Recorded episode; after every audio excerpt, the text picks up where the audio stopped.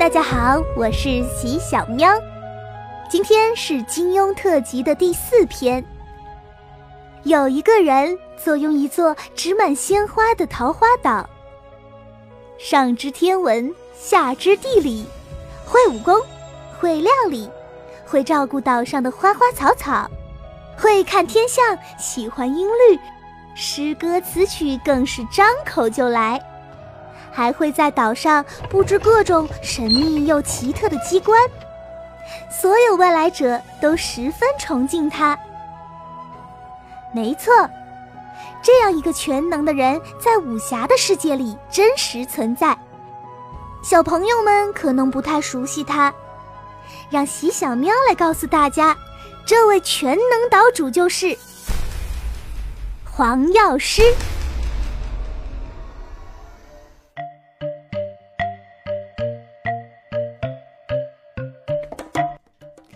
说起黄药师，他最特别的就是拥有桃花岛啦。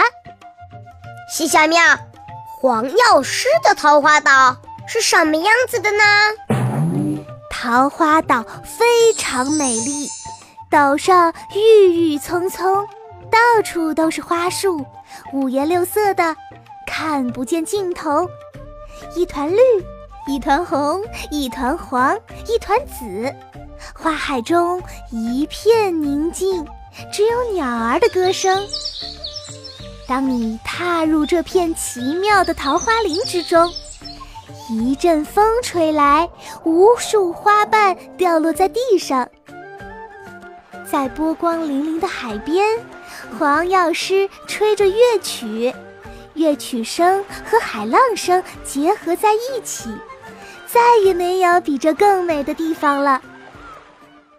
嗯，那为什么黄药师一直留在桃花岛呢？除了他比较喜欢安静的地方，还有一个更重要的原因。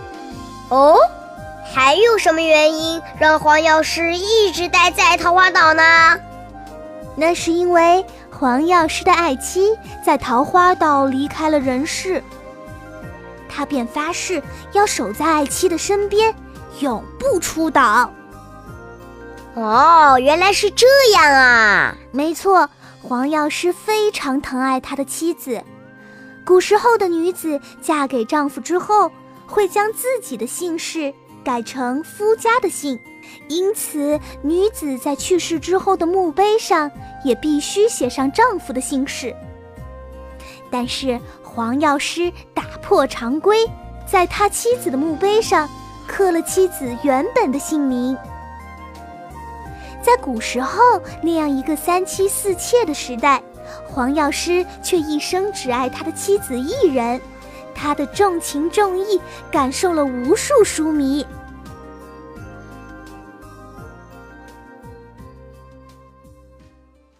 哎，是小喵，那黄药师会什么武功呢？说到这个，黄药师可是一位武林高手。弹指神功是他的大绝招之一，这个绝招可是与一阳指齐名的武林秘籍哦。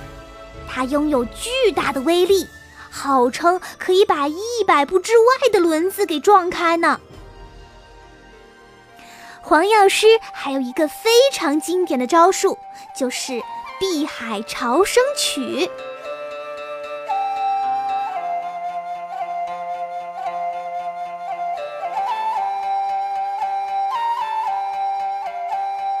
这是黄药师自创的一首曲子。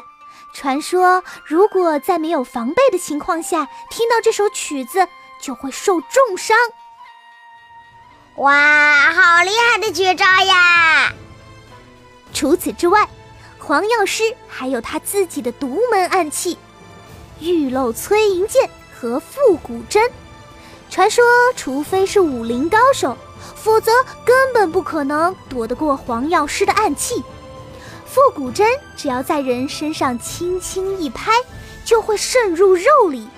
不过黄药师也不会随意使用暗器伤人，毕竟黄药师身为桃花岛的岛主，不是谁都有资格见识他出手的。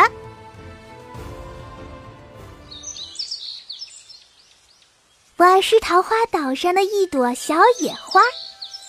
有一天，我们还以为龙卷风要来了，绝望无比的时候，才突然发现，咦，龙卷风怎么停了？其实是黄岛主的大绝招。那是我第一次见识到弹指神功，哇！黄岛主太厉害了。嗯，我是桃花岛上的一棵百年老树，黄药师是我们的好朋。他不仅细心照料桃花岛上的每一棵植物，还经常吹动听的曲子给我们听。呃，当然啦。岛主还把我们保护得很好，希望岛主一直能这样健康，桃花岛也可以永存，比我活得还长久。喵！各位亲爱的小伙伴们，金庸特辑《黄药师篇》，史上最全能岛主就讲到这儿喽。欢迎扫码关注“童眼看世界”微信公众号，获取更多图片和信息。最后，我要问问大家，你想对黄药师说些什么呢？欢迎发语音到微信后台和我们分享，积极参与小主播的活动。每周一至周五，小新闻大事件，我们不见不散。小伙伴们，我们下次见。